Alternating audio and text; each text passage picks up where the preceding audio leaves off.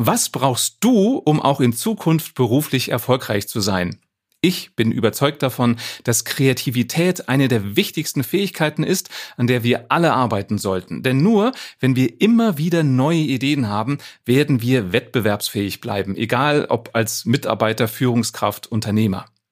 Wie du deine Kreativität entdecken kannst und sogar steigern kannst. Darüber habe ich mich mit dem Experten Nico Gundlach unterhalten. Er berät Unternehmen und Einzelunternehmer darin, wie sie immer wieder neue Ideen entwickeln und dadurch erfolgreich bleiben.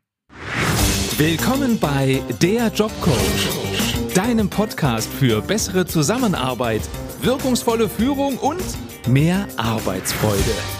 Ich bin Matthias Fischedick. Schön, dass du dabei bist. Hi Nico, willkommen in meinem Podcast. Hallo Matthias, ich freue mich, dass ich bei dir sein darf. Wenn auch nur virtuell, aber immerhin, wir sehen uns, hören genau. uns sicher und das safe. Das ist das Wichtigste, genau. Auf deiner Visitenkarte sozusagen steht, du bist Creative Leadership und Pitch Experte. Hört sich Jawohl. sexy an. Ist es auch sexy? Was, was machst du da so? Äh, ja, also ich persönlich, ich finde es sexy. Äh, ich hole vielleicht mal ganz kurz ein, ein, paar Minuten aus, weil das erklärt es eigentlich ganz gut. Also ich bin ja einer der Geschäftsführer einer Kreativagentur, die wir 2002 gegründet haben. Tatsächlich so ein ganz klein wenig aus einer, äh, zum einen aus einer Bierlaune heraus, aber zum anderen aus äh, meiner Fragestellung, was ich mal so von meinem Berufsleben erwarte. Ich habe zu der Zeit äh, bei einer Großbank in einem Großraumbüro gesessen und habe mich so gefragt, was, was mal so meine beruflichen Ziele sind. Und dann habe ich mich so an meine Schulzeit zurückerinnert. Vielleicht kennst du das auch noch, die Diskussion, wo fahren wir auf Klassenfahrt hin? Ja. Und dann gibt es die Diskussion, fahren wir nach München oder Berlin, fahren wir nach London oder nach Rom. Und ich habe mich daran nie beteiligt, weil ich immer der Meinung war, äh, wenn ich mit den richtigen Menschen unterwegs bin, ist es überall toll. Und ich habe dann für mich irgendwann festgelegt, mein ganz, ganz großer Traum wäre, wenn ich irgendwann sagen kann, ich arbeite nur noch mit Menschen zusammen, die ich wirklich gerne mag. Und äh, einer dieser Menschen ist und war schon immer mein Cousin und heutiger Geschäftspartner. Wir haben damals zusammen Urlaub gemacht und sind dann auf die Idee gekommen, eine Kreativagentur zu gründen, weil er aus diesem Bereich kam. Und ähm, jetzt kommen wir mal zu dem Thema Pitchen.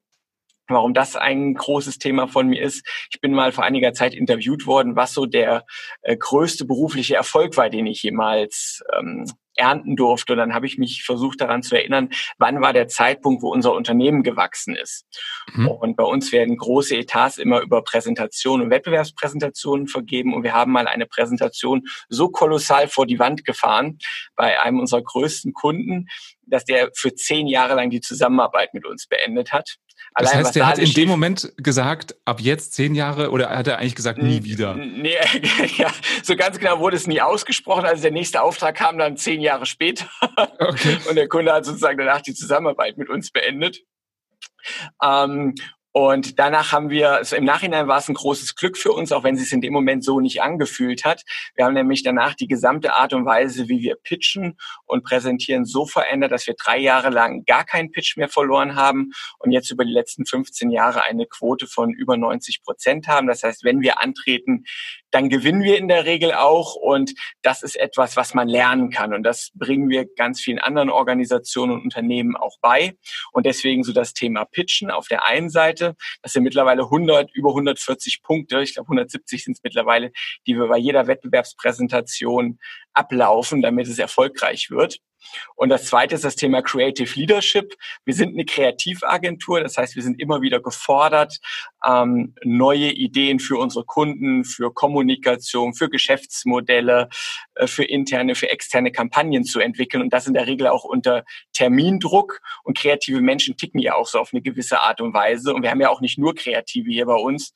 Und da haben wir über die letzten 18 Jahre auch lernen dürfen, worauf es ankommt, damit ähm, ja Menschen gut kreativ arbeiten können, weil das ist auch meine Erfahrung. Es ist nicht nur, dass wir als Kreativagentur ähm, auf neue Ideen und Gedanken kommen, sondern unsere Kunden haben dieses Potenzial auch. Die haben nur in der Regel über die Jahre verlernt, das Ganze zu sehen. Und über Creative Leadership helfen wir unseren Kunden dabei, quasi diese mentalen Konzepte wieder zu aktivieren, dass sie auf Ideen kommen, auch aus sich heraus. Ja, das hört sich jetzt gerade so nicht nur ein bisschen, das hört sich gerade so an, ähm, wie der Coaching-Ansatz, den ich auch gelernt habe und verfolge. Die Lösung ist schon im Klienten oder bei dir im Kunden. und ich helfe nur, sie, sie wach zu küssen sozusagen. Ist das bei euch genauso? Ja, also wir kombinieren das natürlich auch mit unserem Blick von außen. Ne? Also wir haben mhm. festgestellt, dass die erfolgreichsten Sachen rauskommen, wenn zum einen natürlich wir gemeinsam mit unserem Kunden arbeiten, der in der Regel schon ganz, ganz viele Dinge richtig macht und der ist natürlich tagtäglich in seiner Organisation aktiv, spricht mit seinen Kunden, weiß, was geht, was nicht geht. Der ist halt häufig, wie man so schön sagt, zu nah am Elefanten dran. Und wenn wir das dann kombinieren mit unserem Blick von außen, dann kommen in der Regel so die besten ähm, Ergebnisse zutage. Und deswegen haben wir uns ja hier auch den NeoHub Campus gebaut. Auf knapp 1000 Quadratmetern haben wir uns verschiedene Erlebniswelten gebaut, wo wir gemeinsam mit unseren Kunden an ihren Lösungen arbeiten. Also unser Versprechen, so der Arbeitstitel ist, wir machen dich fertig. Das heißt also, wenn der Kunde hier rausgeht, ist er fertig mit seinem Projekt ja. äh, im doppelten Sinne des Wortes. Was genau habt ihr da für Räume, für Kreativräume auf dem NeoHub genau, Campus? Genau, also wir sind ja insgesamt, äh, gibt es ja einmal zwei Standorte in Kassel und Köln, sind insgesamt 54 Kolleginnen und Kollegen. In Kassel sitzen wir mit 40 Kolleginnen und Kollegen und ähm, der, wir bilden da im Prinzip einen Lösungsprozess mit dem Kunden ab. Wir haben beispielsweise bei uns das sogenannte Future Hub. Das ist ein Raum, der funktioniert über künstliche Intelligenz. Da ist ein Whiteboard-Roboter, der dann Dinge, die du über eine Applikation abfotografierst, dann an die Wand malst. Da laufen, fahren kleine Roboter über die Tische, die dich bedienen. Der Raum wird über Sprache gesteuert. Wenn du aus dem Fenster schaust, dann siehst du die Zukunft deiner Branche, weil wir wissen heute, dass 30 Prozent unserer Gedanken über den Raum beeinflusst werden. Und wir haben gesagt, wenn du Zukunft denken willst, dann musst du auch Zukunft sehen, fühlen und ah. spüren. Ah. Und meistens ist das der allererste Schritt, wenn wir mit Kunden arbeiten. Wir machen mal so einen Blick in die Zukunft und schauen erstmal beispielsweise, wie sieht's denn in fünf Jahren aus? Äh, wie sehen deine, wer sind deine Zielgruppen in fünf Jahren? Wie ist der Markt in fünf Jahren? Wie ernähren wir uns? Wie kommunizieren wir und so weiter? Und legen dann im Prinzip fest, wo willst du in fünf Jahren sein.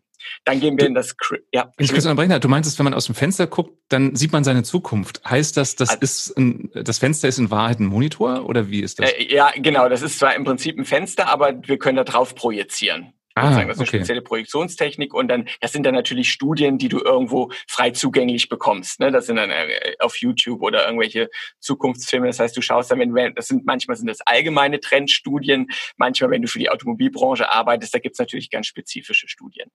Das okay, heißt, dann wolltest du gerade sagen, mhm. also ich habe jetzt so eine Idee, wo es hingehen könnte, durch den Zukunftsraum, eine grobe, und genau. dann als nächster Raum? Dann, dann, gehen, dann gehen wir in das Creative Hub, das ist der flächenmäßig größte Bereich, da bauen wir dann verschiedene Stationen auf wo wir mit den Kunden sozusagen kreativ den Weg dahin entwickeln. Da, wo wir heute sind, wenn wir in fünf Jahren da sein wollen, wie müssen wir das machen?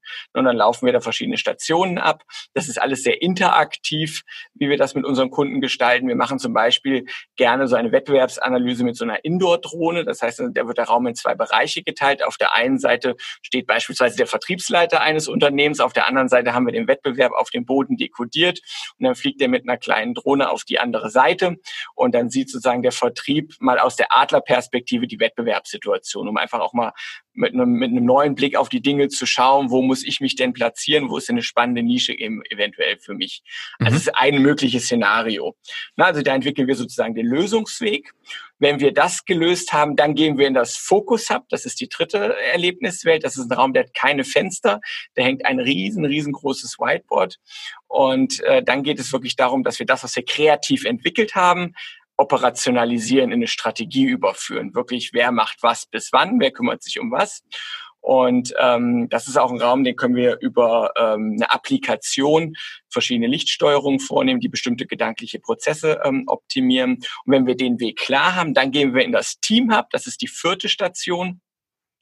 Und das ist ein alter Tresorraum, der geht über drei Etagen. Und da nehmen wir dann alle am Projekt Beteiligten, auch die, die vielleicht nur in Teilprojekten mitgearbeitet haben oder vielleicht gar nicht involviert waren, nehmen wir sozusagen mit und zeigen, pass mal auf, das ist unser Weg, da wollen wir gemeinsam hin, dass alle oder ein Großteil, gerade die Multiplikatoren mitgenommen werden und wissen, was hat denn die Organisation vor.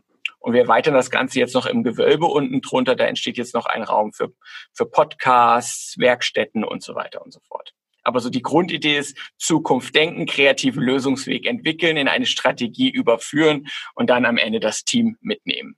Das ist so die Grundidee dieser vier Erlebniswelten, die wir aktuell betreiben. Das hört sich so an, dass ihr Kreativität wirklich lebt. Ja. Und erlebbar macht. Genau. Spannend. Genau. Es gibt halt eben, es gibt verschiedene mentale Konzepte, die dafür sorgen, dass Menschen auf Ideen kommen und die versuchen wir hier natürlich zum einen im Prozess, aber auch, ähm, auch kulturell so zu leben, weil alles, was wir mit unseren Kunden machen, machen wir auch selber für uns. Und das haltet ihr wirklich durch? Äh, ja, da sind wir relativ konsequent. Ja, das kriegen wir gut okay. hin. Natürlich, klar, funktioniert. Wir haben auch unsere Themen, die nicht so funktionieren ja. und, und wir probieren auch Sachen aus, die scheitern. Auch, auch das. Also ich glaube, wir haben die gleichen äh, Themen wie andere Organisationen auch. Teeküche, Toilette, so die klassischen organisationalen. Ach, das äh, wichtiger, wichtiger Punkt, wenn wir dann irgendwann mal wieder alle zusammenarbeiten irgendwo, ja, nicht im Homeoffice. Ja. Wie löst ihr das äh, Teeküchenthema mit Spülmaschine wird nicht ausgeräumt oder nicht eingeräumt? Wie macht ihr das kreativ? Ja, also tatsächlich, also wir haben uns, zum einen haben wir uns jetzt erstmal eine zweite geleistet. Das heißt, wir haben zwei Spülmaschinen, dass du immer eine im Betrieb hast, sozusagen, dass du immer links und rechts räumen kannst. Und wir haben tatsächlich ähm, mittlerweile einen, einen Neo-Hub-Manager bei uns, der sich hier wirklich um dieses gesamte Organisatorische kümmert, der äh, das meiste tatsächlich davon übernimmt. Wir haben mal eine Zeit lang haben wir das versucht über wöchentliche Dienste. Es gab einen Küchendienst, weil wir haben gesagt, okay, dann kommst du einmal im Jahr eine Woche dran. Da kann, ähm, kannst du auch mal einmal eine Woche im Jahr kannst du auch mal was für die anderen Kolleginnen und Kollegen machen. Wobei wir immer gesagt haben, der Küchendienst ist nicht derjenige, der es machen muss, das ist nur derjenige, der den Hut auf hat. Und wenn sich in der Woche keiner zuständig fühlt, dann übernimmt er oder sie das Projekt. Wobei, äh, wie gesagt, wir momentan, das hat sich irgendwie, ich kann dir gar, da kann ich dir gar nicht genau sagen, wie es geklappt hat. Momentan funktioniert es ganz gut. Also das heißt, okay. also der Neo-Hub-Manager fängt da schon viel ab, aber auch die Kolleginnen und Kollegen greifen irgendwie aktiver zu, als das früher war. Ich, da kann ich dir gar nicht genau sagen, wie es passiert ist, aber ich habe so das okay. Gefühl, dass es funktioniert gut. Bloß nichts ändern, wenn es läuft. Ne? Never genau, change genau. Da hinterfragt man es dann auch. Hinterfragt, ich kann nur leider keine Blaupause abgeben, wie es funktioniert hat. Genau. Die Folge, in der wir uns gerade befinden, heißt, wie du dein kreatives Potenzial aktivierst und genau. zukunftsfähig wirst. Genau. Wie wichtig findest du Kreativität für jeden Einzelnen, egal ob selbstständig, ähm, Mitarbeiter oder Geschäftsführer? Also es gibt da ja verschiedene Studien, die belegen, dass äh, gerade Organisationen, die sich aktiv damit beschäftigen, das kreative Potenzial ihrer Mitarbeiter zu fördern, dass die in der Regel innovativer sind, spannende Nischen besetzen, geringere Burnout-Quoten haben, eine höhere Mitarbeiterloyalität, ähm, geringere Krankenquoten, weil, und das ist meine feste Überzeugung, wir Menschen, wir kommen ja als schöpferische Wesen auf diesen Planeten. Das heißt, wir sind es gewohnt, Dinge zu denken, neu zu denken und zu entwickeln in den unterschiedlichsten Art und Weisen. Und äh, die Frage ist halt, ist immer eine Frage des Umfelds, gerade in Organisationen. Ähm, wie wird das Ganze oder inwiefern wird das Ganze zugelassen? Und es laufen ja ganz, ganz viele immer rum und sagen, ah, ich bin nicht wirklich kreativ. Aber es ist immer ja. die Frage, was ist Kreativität überhaupt? Na, was ist denn deine Definition? also ich, also ich würde mal vereinfacht ausgedrückt, äh, würde ich sagen, für mich heißt Kreativität Lösungswege zu finden oder Lösungswege zu entwickeln für eine Herausforderung, egal mhm. in welcher Form.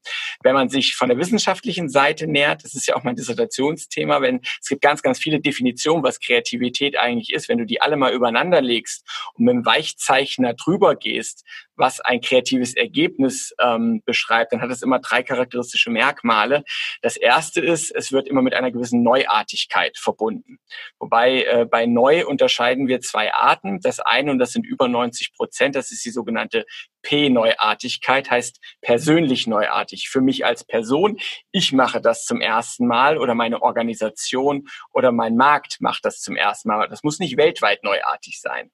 Eine ganz, ganz viele Innovationen, die hier in Europa gezündet haben, kommen ja von Übersee. Man hat sich mal angeschaut, was machen die in Japan, was machen die in den USA und dann nimmt man das und überträgt das zum Beispiel nach Europa.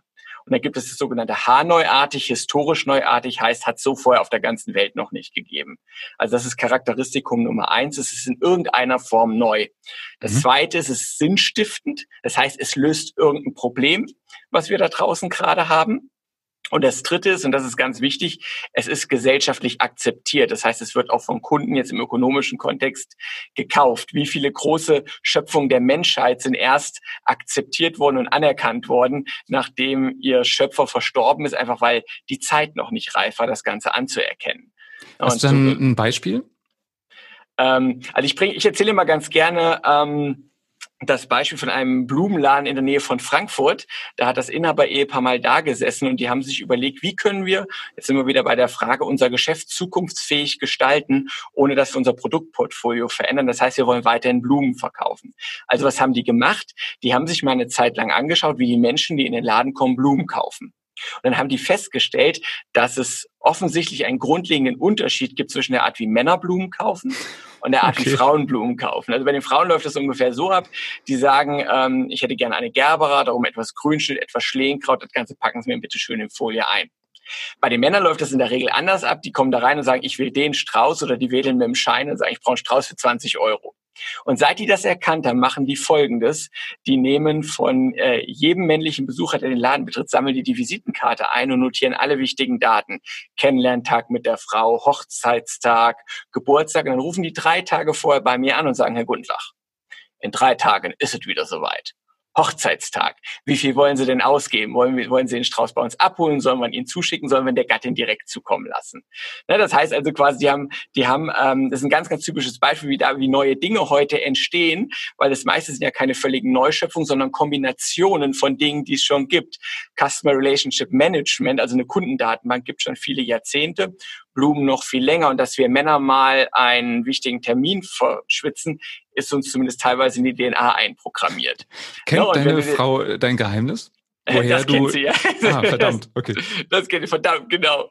Na, und im Prinzip, wenn wir jetzt wieder unsere Prüfschablone draufschauen, ist es neuartig, es ist neu für den Markt, es ist sinnhaft, es löst ein Problem, von dem wir Männer noch nicht mal wussten, dass wir es hatten und äh, es ist gesellschaftlich akzeptiert, weil ja. es wird angenommen. Und jetzt könnte ich zum Beispiel, wenn ich einen Blumenladen in München hätte, könnte ich hergehen und könnte sagen, hey, das, was die in Frankfurt machen, funktioniert. Ich teste das bei mir im Markt auch. Ja, und von daher kann ich das dann quasi wieder P-neuartig für mich adaptieren. Wo fängt der Entwicklungsprozess an? Also jetzt gerade war es ja im Grunde, was du beschrieben hast, ein Beispiel für, ich sehe ein Problem und mhm. überlege mir eine Lösung. Mhm es geht wahrscheinlich auch andersrum, oder? Dass ich eine ja, Idee habe und denke, das könnte für andere auch spannend sein? Auf jeden Fall, auf jeden Fall. Es gibt verschiedene, es gibt verschiedene Möglichkeiten. Das eine war jetzt hier eine neue Kombination, dann gibt es auch eine neue Interpretation. Das heißt, ich bin in irgendeinem Geschäft unterwegs und interpretiere das für einen anderen Markt, beispielsweise Chibo. Die machen ja heute auch äh, alles andere außer Kaffee. Ne? Oder ich entwickle halt etwas völlig Neues. Und es gibt vielleicht, ähm, es gibt so drei ähm, drei, wie gesagt, Konzepte, die dafür sorgen, dass wir Menschen auf Ideen kommen. Und es ist, deswegen ist es so total wichtig, auch gerade in Organisationen, daran scheitern übrigens auch die meisten Kreativmeetings. Es gibt nämlich die sogenannte 24 bis 36 Stunden Regel. Das heißt, ich muss wissen, dass ein Problem existiert, damit ich es auch lösen kann. Die meisten Kreativmeetings laufen ja so ab, du, die kommen alle da rein. Wahrscheinlich habe ich gerade vorher noch eine Telco gehabt oder ich war in einem Zoom-Call. Dann komme ich da rein und dann bekomme ich plötzlich die Aufgabenstellung, die ich lösen soll. Aber jeder, der sich ähm, schon mal beispielsweise ein Auto gekauft hat, kennt dieses Phänomen. Äh, du, du vergleichst verschiedene Modelle, wählst irgendwelche Kataloge, Internetseiten, fährst irgendwas Probe und irgendwann hast du dich für ein Modell entschieden und spätestens jetzt hast du das Gefühl, die ganze Welt fährt diese Karre. Genau. Äh, an je, auf jedem Parkplatz, an jeder Ampel siehst du das stehen. Und genauso ist das, wenn du weißt, dass ein Problem existiert. Wir wissen also, wenn du zu einem Kreativmeeting einlädst, dann sollten allen Teilnehmern 24 bis 36 Stunden vor die Problemstellung bekannt sein weil die können sich gar nicht dagegen wehren. Unser Be Unterbewusstsein geht schon in den Lösungsmodus und ich gehe automatisch mit anderen Augen durch die Welt. Ich mache immer ganz gerne, wenn ich Vorträge halte, mache ich mit meinen Teilnehmern immer gerne eine Übung. Und zwar lasse ich sie äh, lasse ich, gebe ich Ihnen zwei Minuten Zeit und sage, notiere mal bitte die Orte, Momente und Situationen, an denen du persönlich deine besten Einfälle hast. Ja, und dann gegen so zwei Minuten, dann lasse ich den ganzen Saal aufstehen und dann sage ich so, und jetzt schreibe ich mal einige dieser Orte, Momente und Situationen hier vorne ans Flipchart. Und wenn das, was ich hier dran schreibe, so oder so ähnlich auf dem Zettel steht, setzt ihr euch hin. Ja. Dann fange ich meistens an mit Sport und Joggen. Rum sitzen die ersten, dann komme ich mit Dusche, Bad, WC, dann sitzen zwei Drittel und dann sage ich noch sowas wie Bett, Auto, Zug und normalerweise sitzt dann der ganze Saal. Ja, da machst du noch ein bisschen Spazierengehen mit rein, manche haben ja. noch Bügeln und Urlaub. Ne? Und dann frage ich, haben und dann Sie denken Ahnung, alle, du bist Gedankenleser. Denken alle, ich bin Gedankenleser, genau. Aber zum einen ist natürlich die Erfahrung von ganz vielen dieser Vorträge und das belegen halt auch Studien. Ähm, es gibt nämlich ein, ein wichtiges mentales Konzept oder eine Erkenntnis. Wir Menschen, wir können nämlich nicht genau und konzentriert auf der einen Seite und kreativ auf der anderen Seite gleichzeitig arbeiten. Mhm. Dafür ist unser Gehirn nicht ausgelegt. Ich erkläre das immer so, jeder von uns hat eine Taschenlampe im Kopf. Bei dem einen ist sie ein bisschen heller als bei dem anderen, aber jeder hat diese Taschenlampe.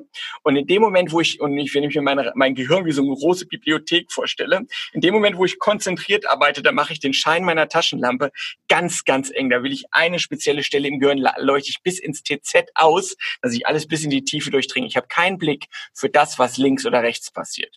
In dem Moment, und das ist dieser Effekt dieser Orte und Momente und Situationen, wo ich in den Entspannungsmodus komme, dann geht diese Taschenlampe hoch, der Schein wird ein bisschen breiter. Ich kann nicht mehr alles so klar und deutlich erkennen. Ich leuchte aber einen viel, viel größeren Raum in meinem Gehirn aus und kann dann plötzlich Dinge sehen, die ich an unterschiedlichen Stellen abgelegt habe und kann dann Dinge miteinander kombinieren, die man normalerweise nicht miteinander kombinieren würde. Beispielsweise die männliche DNA Blumen und Customer Relationship ja. Management. Und das nennen wir Bisoziation. Und das ist eine Grundausprägung von Kreativität. Bisoziation. Bisoziation. Okay. Und das kann ich in Organisationen natürlich forcieren, indem ich genau solche, ich nenne es immer aufmerksamkeitsstreuenden Tätigkeiten in meinen Tagesablauf integriere, indem ich zum Beispiel, bei uns gibt es zum Beispiel in der Agentur freitags das Bier ab vier. Ne, da sitzen wir locker zusammen, trinken Bierchen zusammen. Da gibt es auch einen Dienst, der sich darum kümmert. Und nicht selten, es ist gar nicht Ziel dieser, dieser Situation, aber nicht selten lösen wir bei diesem Bier ab vier noch Themen, an denen wir die ganze Woche rumgekaut haben. Ja. Einfach weil der Druck weg ist, die Taschenlampe geht hoch, bevor sie manchmal auch ausgeht. Ne, aber, äh, oder an ne, ist. Und, und, oder an ist oder komplett an ist, genau. Ja. Ne, und dann sprichst du über die Themen und plötzlich löst du die was du vorher nicht gesehen hast. Ja, absolut. Das benutze ich auch im Coaching. Ich habe ja auch verschiedene Mental-Coaching-Ausbildungen und mhm. so dieser tranceartige Zustand, also du, du schläfst nicht, du bist auch nicht wach, sondern es ist so ein, so ein entspanntes Bewusstsein. Im Grunde, wie du gerade, das genau. fand ich schön im Begriff, Bisoziation. Genau. Ähm, das ist, ist genau der Punkt. Und viele haben das ja, wie du es auch beschrieben hast, ähm, morgens unter der Dusche oder nach dem Aufwachen ja. oder abends vorm Einschlafen, weil da bist du genau an dieser Grenze zwischen hellwach und so ein bisschen entspannt. Und das merke ich auch im Coaching, wenn ich Klienten in diesen Zustand kriege. Das kann im Gespräch auch passieren, dass mhm. da auf einmal die Lösungen kommen die schon da genau. waren, die man aber nicht gesehen hat, weil, wie du es beschrieben hast, der Fokus zu eng war einfach. Richtig. Deswegen es gibt ja, ist ja nachgewiesen, dass beispielsweise Momente des Tagträumens genau auch solche Momente der Kreativität ja. sein können. Und das ist natürlich jetzt immer auch so wieder im Jobkontext. Das ist natürlich in vielen Organisationen aktuell noch nicht unbedingt gerne gesehen. Wenn du da so hockst, Ellenbogen auf dem Schreibtisch, Kinn auf die Handinnenfläche und guckst minutenlang aus dem Fenster, hast den Mund halb offen, ja. dann kann schon mal sein, dass ein Kollege um die Ecke kommt und sagt, hier Matthias, was machst du da den ganzen Tag? Und wenn du dann sagst, ich halte meinen Geist unbesetzt für all die großartigen Ideen, die da draußen herumschwirren, dann kann es halt auch sein, dass er dich mal zum Gespräch bittet. Dass dann ja, nicht nur der Geist unbesetzt ist, sondern auch sondern auch deine Position dann, ja. genau. Na, aber das ist so genau dieses, auch wenn du mal schnell eine Idee brauchst, auch mal in den Entspannungsmodus zu gehen, mal eine Runde um Block oder in den Park oder sowas. Aber das ist natürlich heute, bei uns wird das natürlich meistens nicht als Arbeit falsch wahrgenommen. Ich habe in mehreren Firmen gehört, dass Mitarbeiter sich aufregen, weil Kollegen sogenannte Denkspaziergänge machen. Also die ja. gehen nach der Mittagspause mal eine halbe Stunde genau. spazieren und ja. so die, die sehr an Prinzipien hängen, die sagen, der verplempert seine Zeit. Richtig, Bis sie dann irgendwann genau. verstehen, nee, der verplempert nicht die Zeit, sondern der bringt sich in genau diesen Zustand, den du gerade beschrieben hast, und bringt dem Kollegen, da, äh, dem, dem ähm, Konzern dadurch ganz viele Nutzen. Das ist tatsächlich auch der Grund, warum ich zu diesem Thema auf Bühnen spreche, weil ich glaube, dass wir dieses Verständnis in die Organisation reinbringen müssen. Ja. Genau, das ist der Grund, weil wir, das ist, ich, keine Ahnung, ich habe da jetzt keine Zahlen zur Hand, aber ich würde sagen, bei 80 Prozent der Unternehmen ist diese Einstellung noch so verortet, dass also wenn du da entspannt auf der Bank sitzt oder machst einen kleinen Denkspaziergang, dass das eher als Pause wahrgenommen wird, denn als Arbeitszeit. Das, das erlebe ich auch, wenn ich mit äh, Klienten oder Führungskräften ähm, in, in Seminaren an Konzepten arbeite. Alleine, wenn ich sage, fantasier doch mal. In der idealen Welt, wie wäre es denn da, dass ganz viele sich das mhm. gar nicht erlauben, ja. loszulassen, sondern sie glauben, ich muss realistisch sein, was auch immer das ist. Mhm. Äh, und, und darf noch nicht mal loslassen und gucken, was da so für Ideen kommen. Das, man kennt das vielleicht. Ich habe das. Ich bin ja so. Ich ich, ich liebe ja Sudoku. Keine, irgendwie keine Ahnung. Ich mache gern so Dokus, ne, diese Zahlenrätsel. Und ich mache das immer sonntags. Äh, in der Bild am Sonntag mache ich immer das Sudoku. Ja. Manchmal hänge ich da so und ich sehe es einfach nicht mehr. Und das meistens ist dann so, dann gehe ich zehn Minuten, trinke einen Kaffee, setze mich auf die Terrasse und wenn ich mich wieder hinsetze, dann sehe ich auf den ersten Blick die Lösung, auf die ich vor, wo ich vorher drauf rumgekaut habe. Ja. Das ist so dieser Effekt. Ne? Du hast neue, plötzlich neue Perspektive auf ein Thema. Und deswegen ist es manchmal sinnvoll, auch mal loszulassen. Deswegen machen wir das auch in unseren Sprint-Formaten häufig so bei komplexeren Themen, dass wir eher viele kurze Sprints machen als einen Gewaltakt beispielsweise. Das, das kannst du auch nicht erzwingen, ne? Also wir brauchen nee. bis morgen zehn Lösungen, kannst du wahrscheinlich schon gleich aufhören. Ja, also man kann das, man, man, man muss das halt dann anders führen, anders framen, den Leuten auch je nachdem, was du halt für ein Team hast, auch andere, andere gedankliche, also in andere gedankliche Prozesse bringen. Ähm, aber das ist natürlich, äh, ist tatsächlich so, ja. Was hast du da für Empfehlungen? Also wie schaffe ich es denn, termingetreu mal eben ein paar Ideen zu entwickeln? Mhm. Also, äh, wir, wir strukturieren äh, im Prinzip immer nach dem äh, der, der Sprintprozess. Es gibt der ideale Sprintprozess, der hat vier, vier Phasen und das ist tatsächlich, deswegen, das kann man sich ganz gut merken, äh, der schnellste Mann der Welt, Usain Bolt. Das ist nämlich auch der Bolt-Prozess, B-O-L-T und äh, Phase Nummer eins heißt, und das klingt so banal, beschreibe erstmal das Problem. Ganz, ganz viele Kreativprozesse scheitern daran, dass es keine saubere Einstiegsfrage gibt. Was mhm. ist denn eigentlich das Problem, was wir lösen wollen? Und da setzen wir uns ganz intensiv am Anfang mit auseinander. Wie lautet denn eigentlich die Frage? Okay. Keine Lösung ohne Frage. Ne, und das heißt, wir machen einmal die Frage klar und, und das ist ganz wichtig, wir machen auch das Ziel klar. Wir visualisieren das Endergebnis. Wie wird es sein, die Welt, das Unternehmen, die Kampagne, wenn wir diese Frage gelöst haben. Das, das visualisieren wir dann. Du kennst innere Bilder, wir Menschen streben nach Kohärenz. Und gerade wenn im Kreativmeeting das Level runtergeht, dann muss ich wissen, wo will ich denn rauskommen. Ich erzähle immer die, kennst du die, die Einbein, Zweibein, Dreibein-Geschichte? Ähm, ich erzähle mal ich, kurz. Ja. Genau, wahrscheinlich äh, ein Zweibein sitzt auf einem Dreibein, ist ein Einbein, kommt ein Vierbein, nimmt ein Zweibein das einmal weg, nimmt das Zweibein, das Dreibein und wirft es den Vierbein hinterher. Und wenn man diese Geschichte nicht ah, kennt und nicht ja, zufällig doch, Gedächt ja, ich, hm. Gedächtnisathlet ist, dann kann man die nicht wiederholen. Wenn man aber weiß, dass ein Mann ein Zweibein auf einem Hocker, einem Dreibein sitzt und ein Hähnchenschenkel ein Einbein ist, und, und der Hund, ein Hund ein Vierbein, Vierbein genau. nimmt dem Mann, genau, nimmt dem Mann dem Zweibein den Hähnchenschenkels Einbein weg und dann nimmt den Hockers Dreibein und wirft den Vierbein hinterher. Und man hört es dann nochmal, ein Zweibein sitzt auf einem Dreibein und ist ein Einbein, dann kommt ein Vierbein, nimmt ein Zweibein das Einbein weg und das Zweibein das Dreibein und wirft den Vierbein hinterher. Wäre man jetzt in der Lage, diese Geschichte nachzuerzählen, nicht ganz so schnell wie ich, aber du könntest zumindestens die vier Protagonisten Hundhocker Hähnchen, Schenkel und Mann nennen. Und genau deswegen ist es so wichtig, dass wir dieses Bild visualisieren, ein Bild in den Köpfen der Menschen erzeugen, durch eine Collage, durch eine Zeichnung, durch ein Commitment, wo wollen wir rauskommen. Also das ist ja. Stufe Nummer eins. Dann, okay. dann geht's wirklich, dann, dann kommt das O, dann organisieren wir das Team und die Methodik. Also wer sind denn die Menschen, die wir brauchen, um an diesem Projekt zu arbeiten? Das sind nicht immer die, die zwangsläufig gerade Zeit haben und nicht bei drei auf den Bäumen sind, sondern die, ja. die wirklich sagen, okay, die Querdenker, die Neudenker, die auch das fachliche Know-how haben, die brauchst du auch.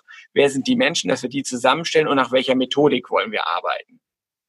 Na, dann gehe ich in den Lösungsmodus, das ist das L. Und beim Lösungsmodus gibt es nur eine Regel, trenne die Ideenentwicklung von der Ideenbewertung. Jeder weiß das, aber kaum einer macht das. Das heißt, wenn wir lösen, dann geht es wirklich erstmal um Quantität.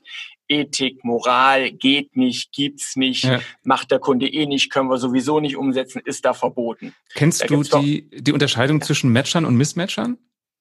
Matchern und Mismatchern, nee, das ist so als Begrifflichkeit noch nicht, vielleicht, vielleicht inhaltlich schon, aber also du kannst ja, wenn du willst, Menschen in verschiedene Kategorien einsortieren. Und es mhm. gibt Unterscheidungen zwischen Matchern und Mismatchern.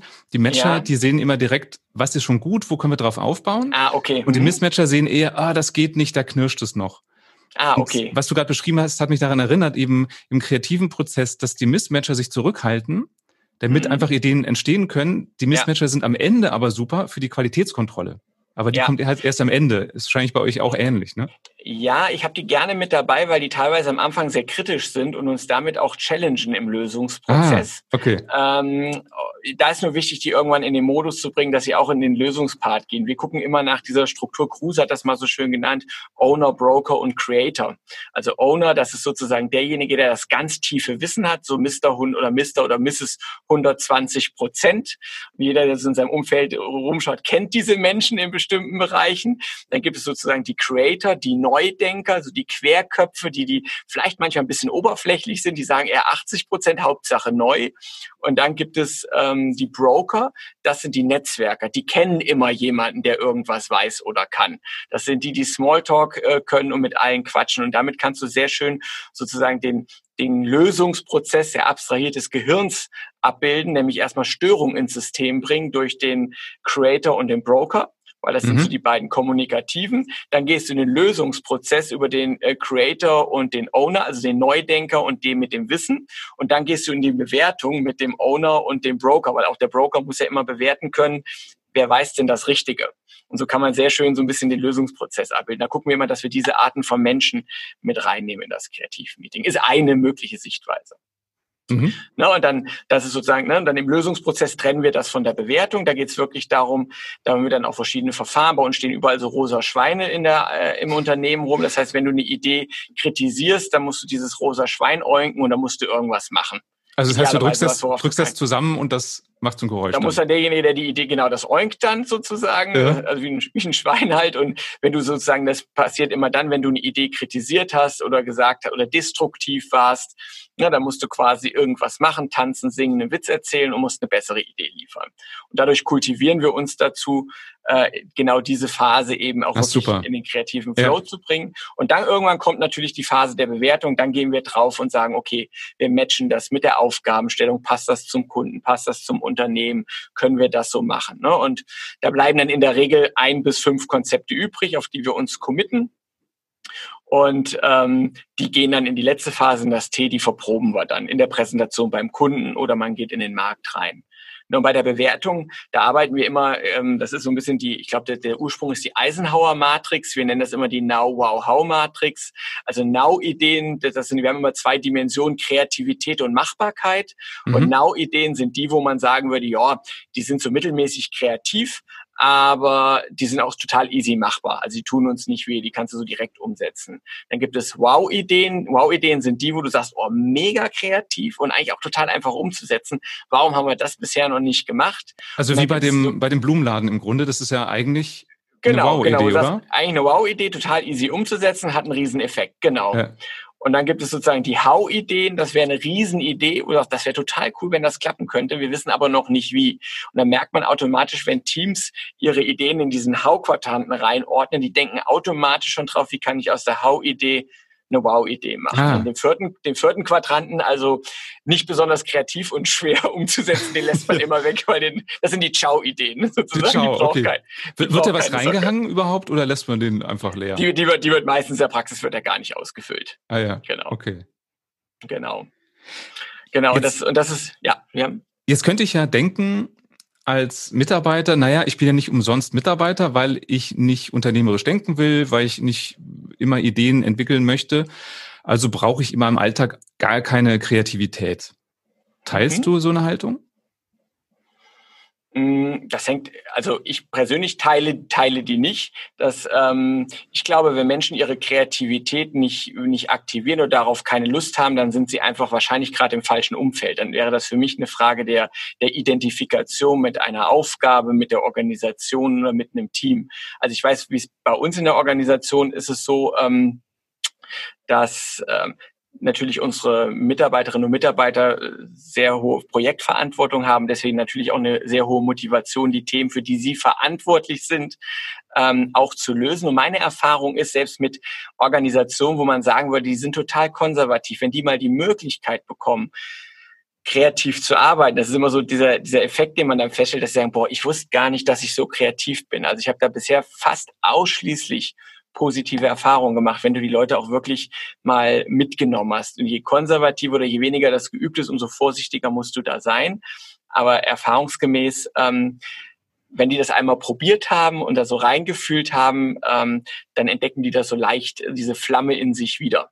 Und wahrscheinlich ist der Wow-Effekt dann umso größer, wenn du von, von ja. sehr wenig Kreativität, also gelebter in ein bisschen gehst, ist wahrscheinlich größer, als wenn du beim kreativen Kunden noch eine Schippe drauflegst. Ah, auf jeden Fall. Das ist natürlich, oben wird es natürlich dann immer, immer schwierig. Ja. Das ist wie beim Abnehmen. Also die ersten paar Kilos, die gehen, die gehen richtig easy dann. Ne? Da hast du richtig die Erfolge.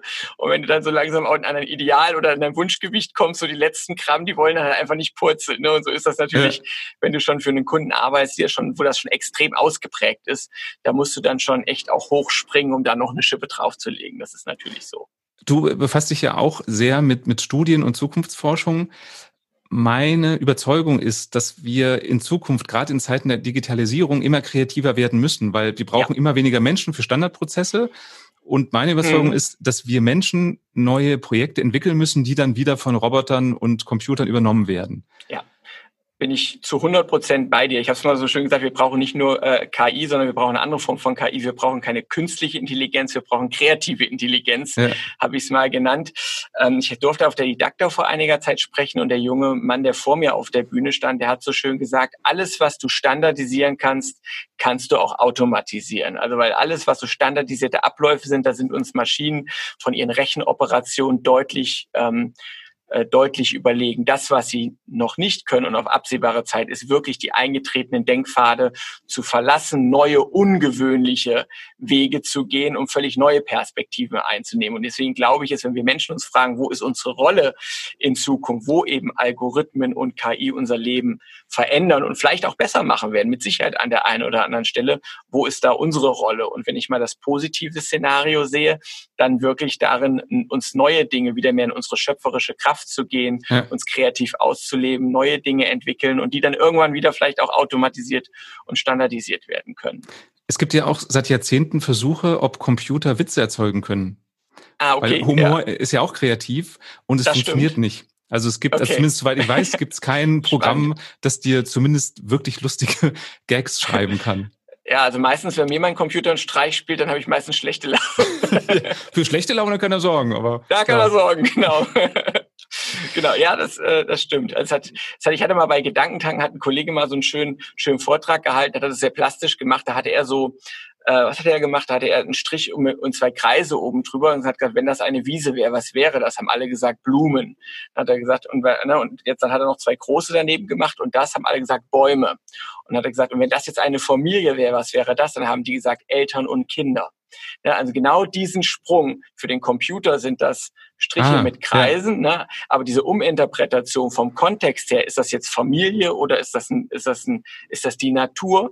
Und das fand ich so, so ein schönes Beispiel dafür, wo wir Menschen uns halt noch deutlich unterscheiden, dass wir eben über den Kontext, ähm, den, den Rahmen, äh, das Ergebnis anders bewerten können, neue Perspektiven und einzunehmen. Das, das haben wir als Kinder beim Spielen gemacht. Also so eine typische Fantasie anregende Formulierung, finde ich, bei Kindern ist, hier äh, die beiden Flaschen wären jetzt wohl äh, zwei Türme und ähm, hier die Taste wäre die Königin. Und alle sind sofort dabei und sagen, okay, cool. Und dann ist das, das, das, das und alle steigen mit ein. Das ist ja auch eine Form von Kreativität. Auf, auf jeden Fall. Also man sagt ja immer, Kinder sind ja, gehören ja mit zu den kreativsten Wesen überhaupt, weil sie so wenig in Grenzen denken. Es gibt da ja so zwei unterschiedliche Ansätze. Die einen sagen, Kreativität hat viel mit deinem Wissen zu tun. Je mehr Wissen du hast, umso mehr Wissen kannst du zu neuen Ergebnissen vernetzen. Andere wiederum sagen, wahrscheinlich ist beides auch richtig, je mehr du weißt, umso mehr denkst du auch in Grenzen. Es gibt ja diesen schönen Test der 69, glaube ich, von G4 entwickelt wurde, Alternative Uses Task.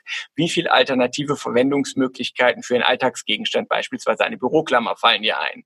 Ja. Ne, und bei uns ist es so, je, je älter wir werden, desto weniger fällt uns ein, weil wir je mehr wissen, wofür ich es eigentlich nutze. Wir kommen in der Regel so auf 10 bis 15 Stück. Wenn wir so zwei Minuten Zeit haben, Kinder, wenn man ihnen Zeit lässt, kommen auf mehrere hundert, weil die halt eben nicht in Grenzen denken. Ne? Die sagen, warum ist das Ding, kann das Ding nicht zwei Meter groß sein, warum nicht aus Gold, warum nicht aus Schokolade?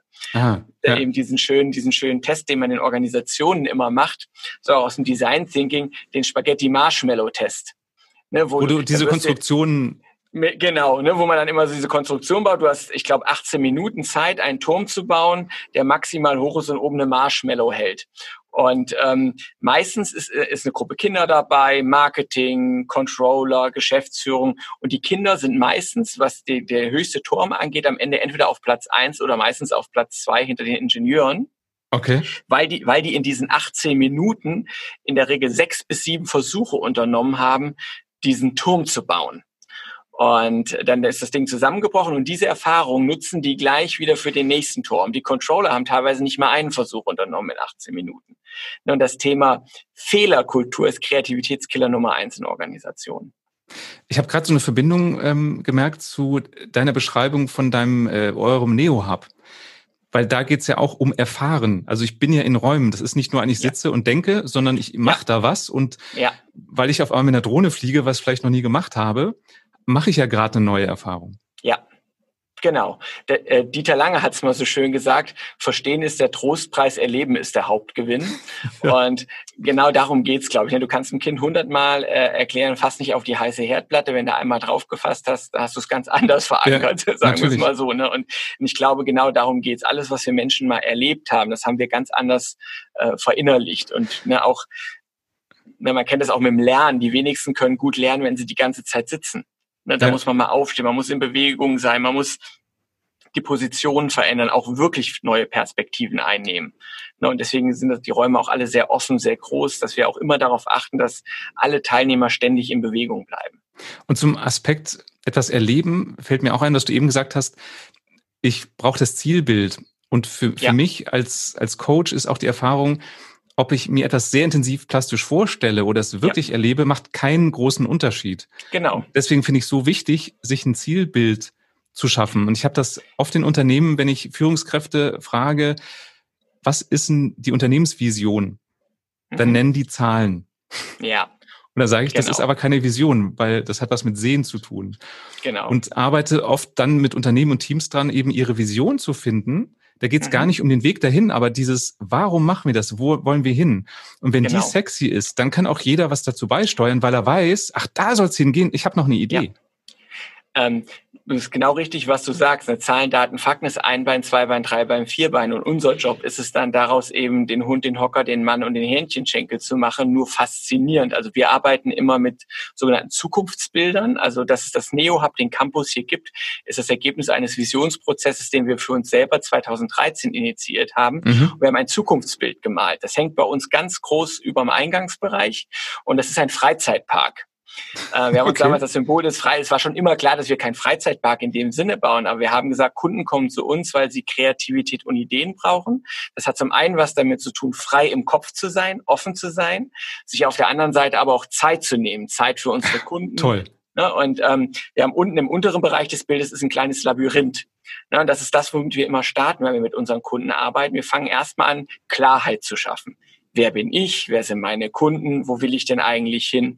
Und wenn ich aus diesem Labyrinth rauskomme, wenn ich diese Klarheit habe, dann haben wir einen ganz, ganz großen Freizeitpark, wo wir mit unseren Kunden gemeinsam, da sind ganz, ganz viele Fahrgeschäfte, äh, wo wir mit unseren Kunden gemeinsam an deren Lösungen arbeiten. Und für uns stehen ja. diese Fahrgeschäfte symbolisch für ein methodisches Arbeiten. Wir haben das damals 2013 noch nicht Co-Creation oder Sprint genannt, aber das ist dann daraus geworden. Und dann wirst du auch sehen, wenn man das Bild mal irgendwann, wenn du es dir vielleicht mal anschaust, haben wir so eine kleine Zukunftskapsel.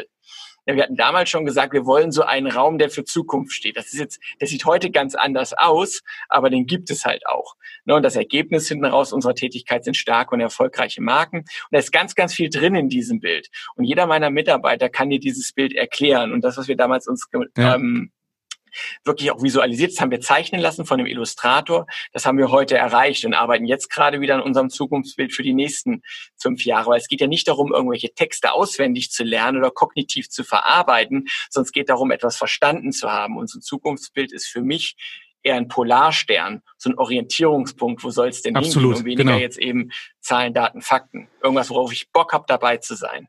Und ich finde, eine Vision muss so groß sein, dass ich sie sexy finde und gleichzeitig genau. so groß sein, dass sie mir ein bisschen Angst macht. Ja, Weil genau. es zeigt, ich kann sie nicht mal eben erreichen. Und wenn ich sie Richtig. nicht mal eben erreichen kann, habe ich ja viel mehr Druck dahinter und viel mehr Anziehungskraft. Genau. Und deswegen ist es, glaube ich, wichtig, dass du auch sinnvolle Zwischenziele hast, weil wir Menschen empfinden ja Glück, wenn wir Ziele erreichen. Und deswegen bauen wir das immer auf einem Purpose auch auf, ne? dass wir sagen, was ist denn sozusagen, äh, Streck ja das irgendwie, glaube ich, Zweck der Existenz genannt. Warum gibt's denn uns eigentlich? Wofür treten wir denn eigentlich an? Mhm. Und ähm, wo wollen wir denn mit diesem Auftrag eigentlich irgendwann mal hin? Ne? Und ähm, das, glaube ich, ist total, ist total entscheidend, gerade für die heutigen Generationen. Und da geht es eben nicht um Marktführerschaft, wo wollen Nein. wir mal hin, sondern es geht um ein höheres Ziel, was auch nicht genau. an ein einzelnes Produkt gekoppelt ist. Und dadurch bist du ja genau. auch viel freier im Denken. Und, und wenn du damit wirklich arbeitest, ist es eine ganz, ganz tolle Prüfschablone ne? für äh, ja. ähm, Unternehmen, für welche, welche Menschen brauchst du bei dir in der Organisation, äh, was für eine Ausstattung brauchst du. Als wir uns dafür entschieden haben, dieses Objekt hier, weil es ist ja auch nur angemietet, ja. ne, ähm, äh, wir hätten gerne gekauft oder gebaut, aber das gibt die Situation, die Marktsituation hier nicht her. Und natürlich haben wir uns überlegt, ähm, sollen wir das gehen? Weil das ist natürlich schon ein ziemlich großer Invest gewesen für uns. Und hätten wir es rein als, als Büro oder als Agenturobjekt gesehen, hätten wir es wahrscheinlich nicht gemacht. Aber wir haben gesagt, hier haben wir die perfekte Infrastruktur, um unser Zukunftsbild zu erreichen, nämlich dieses gemeinsam mit den Kunden arbeiten. Und das war der Grund, warum wir diesen Schritt auch gegangen sind, weil es auf unsere Vision eingezahlt hat, weil wir eine Prüfschablone hatten. Ja. Und äh, das heißt also, es ist nicht nur ein schönes Bild, sondern man kann damit auch wirklich als Steuerungsinstrument arbeiten. Jetzt nicht Zahlen, Daten, Fakten orientiert, aber so, was die grundsätzliche Richtung angeht. Deswegen bin ich großer Fan davon ich finde auch eine Vision ist eine gute Prüfschablone für Bewerber, ob sie überhaupt ja. für mein Unternehmen arbeiten wollen. Wenn ich ja. meine Vision darstelle und der Bewerber sagt, ja, und? Dann kann ich schon davon ausgehen, der wird nicht mit Spaß bei mir arbeiten. Wenn die Augen leuchten und der hat vielleicht gleich noch drei Ideen schon im ersten ja. Gespräch, dann weiß ich, das wird wahrscheinlich sehr gut werden bin ich völlig bei dir. Und gerade in der heutigen Zeit, wo sich das ja schon seit vielen Jahren geändert hat, wo es eher darum geht, bekomme ich als Organisation jetzt noch die guten Mitarbeiter, dann kann, finde ich, so ein starkes Zukunftsbild, eine starke Vision ein richtiges Zuginstrument sein, so im Bereich Employer Branding, wie es so schön ja. heißt, Arbeitgebermarke. Ich habe gerade so einen Impuls. Ich würde gerne, äh, liebe Hörerinnen, liebe Hörer, äh, dich aufstacheln, doch mal deinen Chef zu fragen, was die Vision deines Unternehmens ist. Denn entweder gibt's die und du kanntest die nicht und dann ist es gut, ein bisschen Klarheit zu haben oder viel Klarheit, oder sie ist gar nicht bewusst und dann wäre das vielleicht der Anfang vom Prozess, mal gemeinsam zu gucken, ja, was ist denn eigentlich unsere Vision? Ja. Ich glaube, dass das ganz entscheidend ist. Also ich vergleiche das immer so ein bisschen, wenn du ins Auto steigst und nicht weißt, wo du so grob mal hin willst und wenn es erstmal ein Zwischenziel ist, dann fährst du so durch die Gegend, siehst auch ein paar nette Orte, ja. genießt die Zeit, kommst aber im Zweifelsfall äh, nirgendwo an. Und ich glaube, als Unternehmen brauchst du so ein paar, so ein paar Etappen, äh, die du irgendwo ansteuerst. Wohl wissend, dass das nicht, ähm, dass das nicht äh, immer so eins zu eins funktioniert, ist auch klar. Ich finde das interessant, ich krieg's gerade nicht ganz zusammen, aber ich habe mal geguckt, was Visionen von großen Unternehmen sind. Mhm.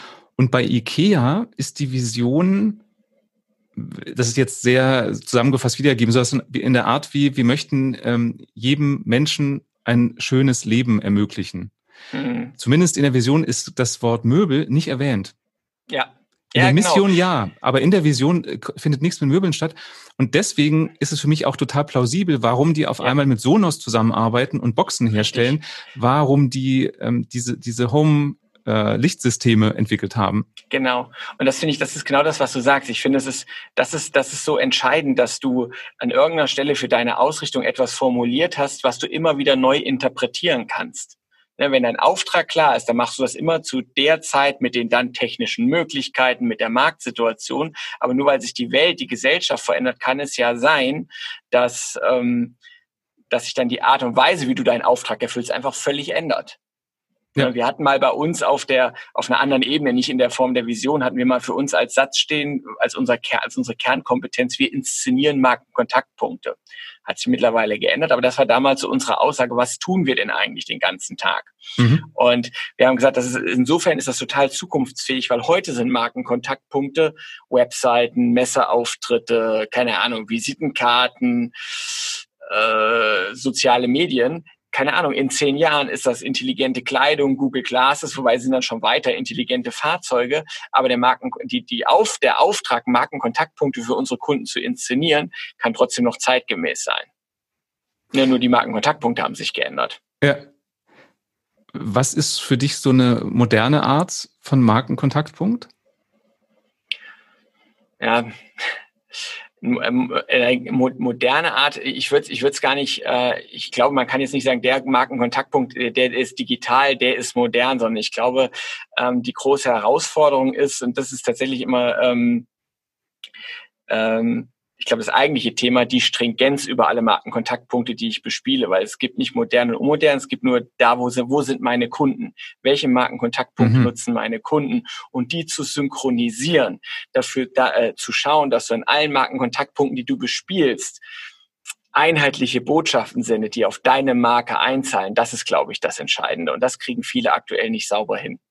Weil ein Markenkontaktpunkt in sozialen Medien anders bespielt werden muss als äh, im Print oder ah, auf der okay. Website oder auf Messestand. Na, ich muss, also ich muss die, die, die, die Frage ist immer, wo sind meine Kunden, welche ja. Medien nutzen die? Und da muss ich die Gesetzmäßigkeiten dieser Medien berücksichtigen und muss dafür sorgen, dass ich eine Prüfschablone habe, wofür stehe ich als Organisation, dass ich das auch sende. Und die Botschaft eben an das Medium anpasse. An das Medium und an die Zielgruppe, genau. Es gab, es gab ja jetzt mal, es gab doch jetzt mal so schön in den sozialen Medien irgendwie diese, diese, diese Collage-Posts, ich weiß nicht, was, was was, Tinder, Facebook, Xing, wo alle ihre, ihre ah, ja, genau. Bilder von sich, ne? Das hat so ganz gut verdeutlicht, wie präsentiere ich mich auf Xing, wie präsentiere ich mich auf Tinder, wie auf Insta, ne, und wie auf Facebook. Also ja, genau, derselbe Mensch, ist, äh, halt unterschiedlich genau, angezogen genau, ne? in dem Fall. Und, ja. und, das symbolisiert es eigentlich ganz gut, ne? weil das sind andere Zielgruppen, es ist ein anderes, sind andere Rahmenbedingungen.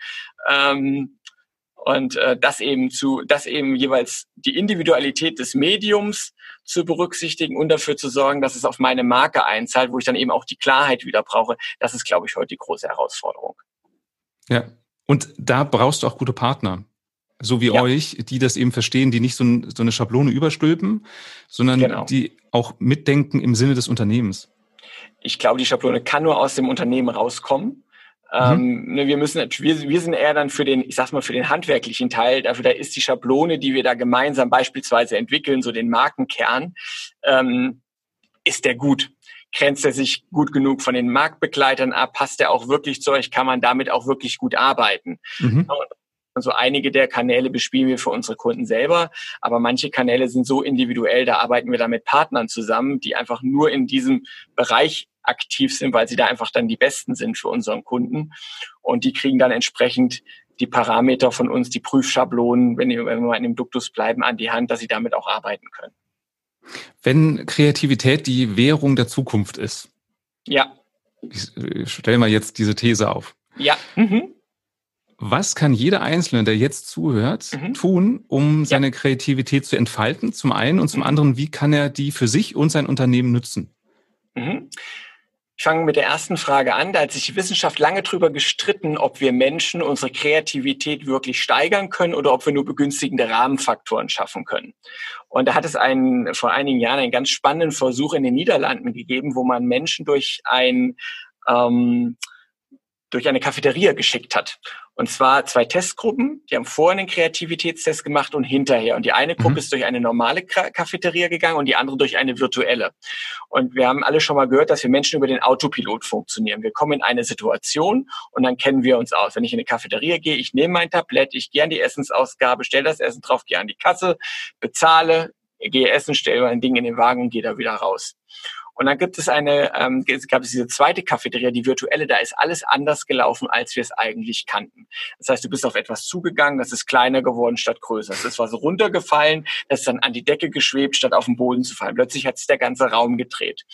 Und die die Quantität und die Qualität nach zehn Minuten in dieser, in dieser ähm, virtuellen Cafeteria, die Qualität und Quantität der Ideen von Testgruppe Digital war um ein Vielfaches höher als von Testgruppe Nummer eins. Ähm, und dann hat man diesen Versuch, ich sage auch gleich, was dahinter steckt, welches nochmal in das reale Leben übertragen. Und jetzt kommen wir zu dem, was wir tun können. Und zwar gibt es in den Niederlanden eine Spezialität, das ist ein Buttertoast mit Schokostreuseln. Das müssen die da wohl äh, alle wie irre essen. Und ja. man hat einer Testgruppe die Aufgabe gegeben, dieses Toastbrot jeden Morgen für sieben Tage auf eine andere Art und Weise zuzubereiten. Also keine Ahnung, Butter drauf, Schokostreuseln. Am nächsten Tag die Schokostreuseln auf den Tisch und eintunken, was auch immer. Und die Ergebnisse waren nach einer Woche nochmal um ein Vielfaches höher als bei der Testgruppe.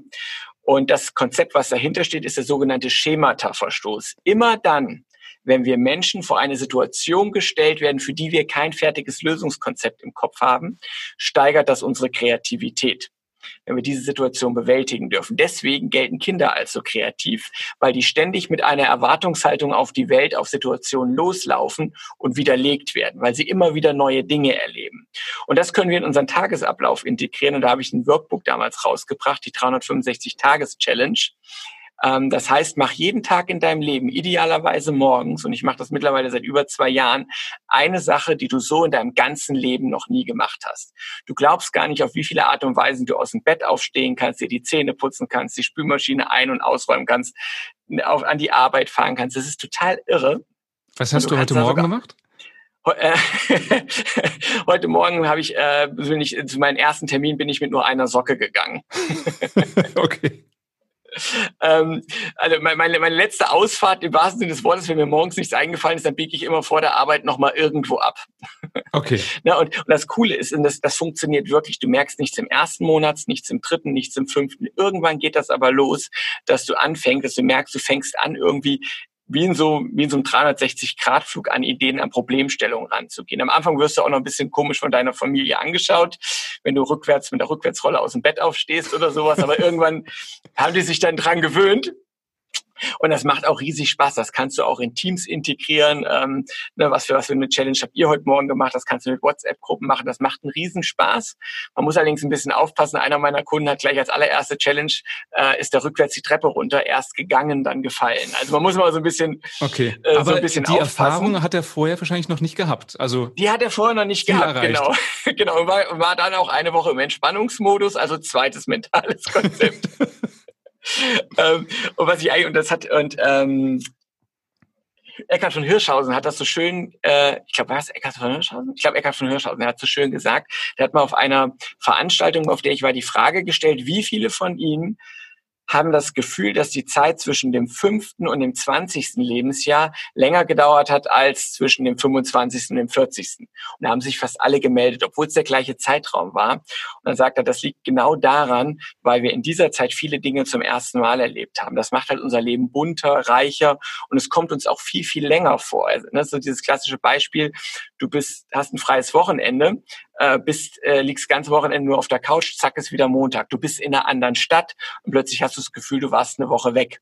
Und deswegen mhm. lädt er uns Menschen dazu ein, rauszugehen, neue Dinge auszuprobieren, neue Erfahrungen zu machen, weil das gefühlt unser Leben verlängert natürlich nur gefühlt ähm, und es auch gleichzeitig unsere Kreativität steigert. Und das ist eben genau das, was wir, glaube ich, ähm, was wir tun können, uns selber immer wieder in diese Situation zu bringen, neue Dinge zu lernen, ist nachgewiesen, wenn du eine neue Sprache lernst beispielsweise, ne, dann steigert das deine Kreativität. Das können wir tun. Und ich glaube, wir brauchen genau diese Kreativität. Und jetzt sind wir wieder beim bei äh, unserem Blumenladen in den Organisationen, um einfach zu schauen, Dinge auch in Frage zu stellen, neugierig zu bleiben, nicht immer alles zu akzeptieren, was gerade ist, sondern mhm. auch eben die Frage zu beantworten, wie bleiben wir als Organisation wertvoll für den Markt, wertvoll für unsere Kunden. Und wenn sich die Welt da draußen ändert, dann ändert sich im Zweifelsfall auch unser Wertbeitrag. Ja. Dass wir jetzt mit unseren Kunden sprinten und die Dinge fertig machen, solange der Kunde dabei ist, ist natürlich unter anderem auch aus der Fragestellung erwachsen. Wie bleiben wir, wir sind ja früher als klassische Agentur gestartet, wertvoll in einer Zeit, wo jeder, der heiratet, sich mal schnell eine Website zusammenklickt, wo du dir für 250 Euro ein Logo bei Flyer Alarm shaken lassen kannst. Ne, wo, wie bleiben wir wertvoll? Und wenn du nur Dinge kannst, die alle anderen auch können, dann bleibt am Ende nur noch der Preis als Differenzierungsmerkmal. Ja. Ne, und ich hab, deswegen. Hab das manchmal in Seminaren, wenn ich sage, hinterfragen Sie doch mal öfter, was Sie jeden Tag tun. Genau. Dann kommt ja. da manchmal so, ja, aber muss ich denn ständig was ändern? Und meine Haltung ist, nee, wenn du feststellst, dass das, was du tust, das Schlauste ist, hm. oder es Gründe gibt, warum du das tust, dann mach weiter. Aber ja. ich finde es wichtig, ab und zu zu gucken, machen wir Dinge, weil wir sie immer so gemacht haben oder weil es das Schlauste ist habe ich, hab ich ein mega Beispiel. Vielleicht, vielleicht, kennt, vielleicht kennt das jeder bei sich zu Hause auch. Ich bin bei uns zu Hause im Haushalt unter anderem für die Spülmaschine zuständig. Also ich räume die ein und aus. Also im Büro es, nicht, aber im Haushalt. genau, im Büro nur, wenn andere auch zugucken.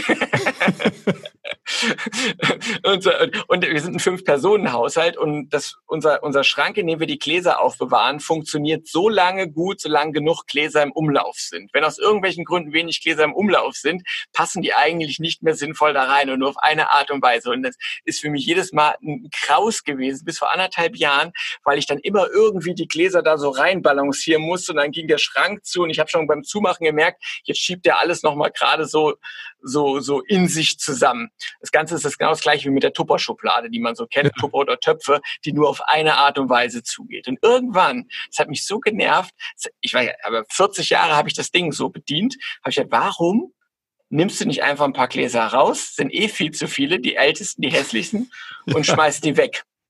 Hab das gemacht und heute noch anderthalb Jahre später, ich freue mich immer noch über meinen Kuh von damals, dass der Schrank jetzt so schön leer ist und alles immer da reinpasst. Ich habe das nie hinterfragt, weil es war immer so. Ich habe mich immer drüber geärgert, aber es ist so, das habe ich mir nie ins Bewusstsein gehoben. Ja.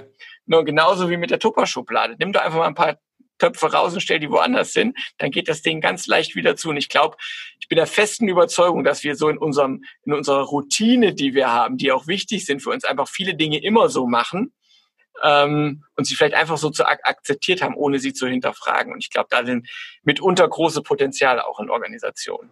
Also ich fasse nochmal zusammen. Kreativität kann ich aktivieren, indem ich Kleinigkeiten jeden Tag anders mache, um in diesen ja. Modus zu kommen. Ich mhm. sollte Dinge hinterfragen. Jawohl. Warum mache ich das? Was ja auch, selbst wenn ich feststelle, es ist der beste Weg, mache ich es nochmal bewusster, weil ich mich genau, erinnere, und dann, warum. Kann, und dann kann ich auch einen Haken machen, weil dann kann ich das, dann kann ich das Ding auch von der Agenda nehmen, weil dann habe ich auch wieder Platz für Neues. Dann und kann ich Sachen von der Festplatte löschen. Was ich noch wichtig finde, ist, damit ich im Unternehmen meine Kreativität entfalten kann, brauche ich halt ja. einen Chef, der das auch will und der auch flexibel ja. mit meinen Ideen umgeht und nicht sagt, haben wir noch nie gemacht, äh, wir machen es so wie immer.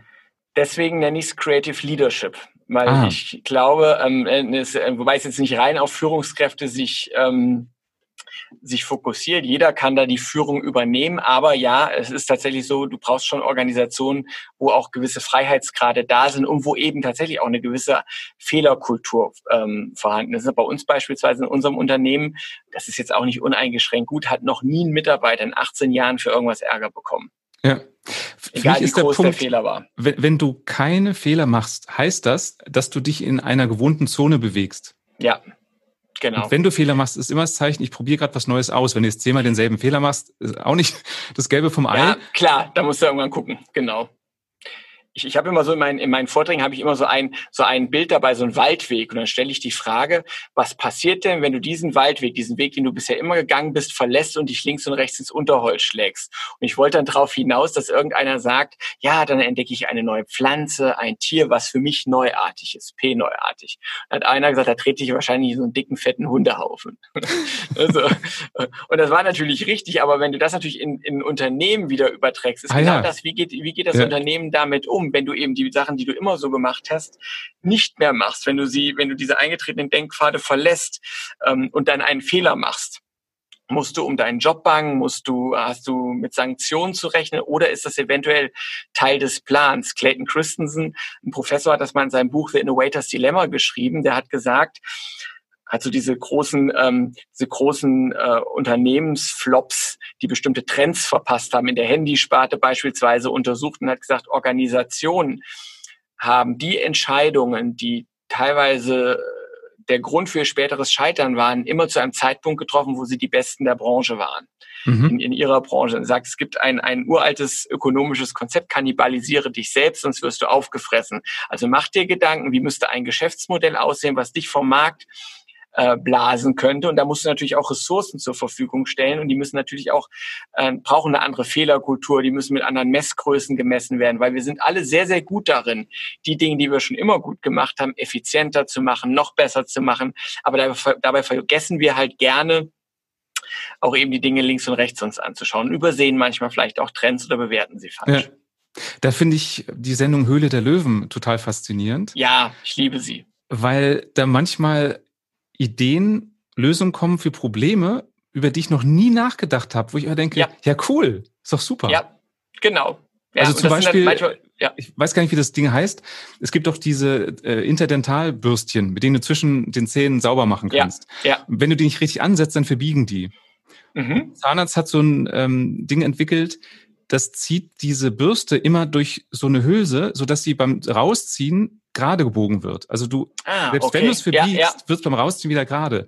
Ja. Und ich habe mich da immer schon drüber geärgert, aber habe ich nicht angefangen zu überlegen, ja, wie kann man es denn besser machen? Und ja. dann denke ich immer, ah, warum bist du da nicht drauf gekommen? Ja, Genau. Und das ist, ne, deswegen ist ja, gibt es so diesen einen großen Trend, da das Zukunftsinstitut, ich glaube schon 2014 eine, Studie zu rausgebracht, der nennt sich Neugiermanagement. Ne, dass sie sagen, das ist im Prinzip das, worauf es heute ankommt, äh, ja. neugierig beim Dinge zu hinterfragen. Ne, die Erfindung des Feuers war nur in zweiter Linie ein kreativer Akt. Der eigentliche Step war es überhaupt zu versuchen neugierig zu sein ja. äh, und Dinge auszuprobieren. Ja. Ich finde ja, Neugier ist auch der Schlüssel, wenn du mit Kollegen nicht klarkommst. Meistens ja. ist es so, dass man die verteufelt und wegschiebt. Und ich finde es eher spannend, hinzugucken, warum genau nervt er mich? Ja. Wieso lasse ich mich nerven? Und wenn ich hingucke, dann ist die Wahrscheinlichkeit auch höher, dass ich irgendeinen Weg finde, mit dem Kollegen anders umzugehen. Ja, richtig. Das ist tatsächlich, das ist ja, das ist ja gerade auch im, äh, im Kreativprozess halt auch echt herausfordernd, ne, das auch emotional in irgendeiner Form zu managen. Und dann hast du, glaube ich, als derjenige, der so, so einen Workshop oder auch so ein Team leitet, ist die Hauptführungsaufgabe, immer wieder für gegenseitiges Verständnis zu werben, immer wieder auf die Stärken der jeweiligen Personen zu schauen und immer wieder zu zeigen, warum das, wie sie gerade sind, gerade so wichtig für den Prozess ist. Weil im guten Kreativprozess da reibst du dich natürlich auch. Da treffen Klar. unterschiedliche Sichtweisen aufeinander, entsteht eine Energie und es kann natürlich auch mal passieren, dass da Emotionen reinkommen, weil wenn du dich in die Idee verliebt hast und ja. die wird plötzlich von den anderen nicht so gefeiert, wie du sie selber feierst, ne, dann kann das schon mal im ersten Moment so sein, dass du sagst, ihr seid alle doof. Die, meine, die haben ja alle keine Ahnung. Genau. Ja, ja und, und, das, das ist für mich auch ein, ein Schlüssel. Man könnte jetzt sagen, ich mache immer nur Brainstormings mit Leuten, die ähnlich ticken wie ich. Da wirst du ja, aber nie diese neuen Lösungen kriegen, die du brauchst das, das, ich glaube ja auch, dass das ein Grund ist, ähm, warum, ähm, warum Startups, warum viele große Organisationen in bestimmten Bereichen auch auf Startups gucken. Die sagen immer alle, ja, die sind kleiner, die sind agiler, yo, das sind die alles. Aber ich glaube, viel spannender ist, ähm, das hat man ja auch herausgefunden in Universitäten. Wir Menschen, wir umgeben uns ja immer gern mit Menschen, die so sind wie wir.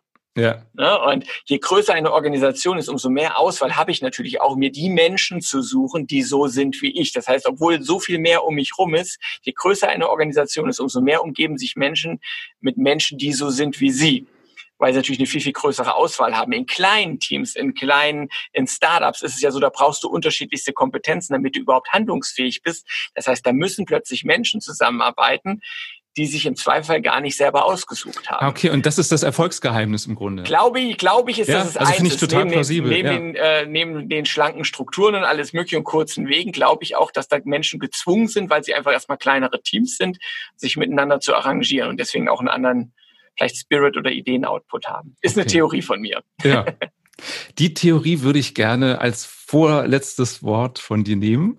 Und ja. die Schlussfrage ist, was ist dein Lebensmotto oder dein Erfolgsprinzip? Mein Lebensmotto. Ich habe äh, ein, ein Lieblingszitat. Das habe ich tatsächlich auch in der Kurzform bei mir tätowiert. Das ist ein Zitat, das kennt man eigentlich, aber ich finde es so schön. Das heißt, ein Vogel hat niemals Angst, dass der Ast unter ihm brechen könnte. Nicht, weil er dem Ast vertraut, sondern weil er seinen Flügeln vertraut. Ich habe es kurz genannt, Trust Your Wings. Ähm, weil ich glaube, wir wissen nicht genau, was die Welt da draußen äh, so alles macht. Und wir können das auch nur bedingt beeinflussen. Wir kriegen gerade ein ganz ähm, prominentes Beispiel selber da draußen in der Welt geboten. Und das ist das, was ich auch meinen Kindern versuche mitzugeben, sie so, ihre Flügel so stark zu machen und sie so flexibel zu halten und auch so kreativ, dass egal, was da für Herausforderungen draußen auf uns zukommen, dass wir so stark sind, dass wir diese oder so kreativ diese Herausforderungen auch bewältigen zu können. Das gefällt mir sehr. Lieber Nico, lieben Dank. Ich hoffe, wir sehen uns dann bald mal wieder in Natur und nicht nur digital. Ich bin da guter Dinge. Ich würde mich riesig freuen, Matthias. Wenn dir diese Folge gefallen hat, dann empfiehl sie gerne weiter an deine Freunde, an deine Kollegen, vor allem an die, bei denen du denkst, naja, so ein bisschen kreativer könnten die schon werden. Und wenn du selbst nie wieder eine Folge verpassen willst, dann klicke jetzt auf den Abonnieren-Button. Und solltest du Interesse haben, dich von mir coachen zu lassen, weil du Führungskraft bist, weil du Mitarbeiter bist, weil du Gründer oder Unternehmer bist und Herausforderungen hast in der Zusammenarbeit, dann melde dich einfach bei mir. Auch in Corona-Zeiten gehen die Coachings weiter. Ich mache das per Videochat und habe auch Tools, dass wir gemeinsam an Unterlagen arbeiten können. Wenn du gecoacht werden möchtest, ruf mich einfach an, schreib mir und wir finden einen Termin und eine Lösung. Schön, dass du dabei warst und bis bald.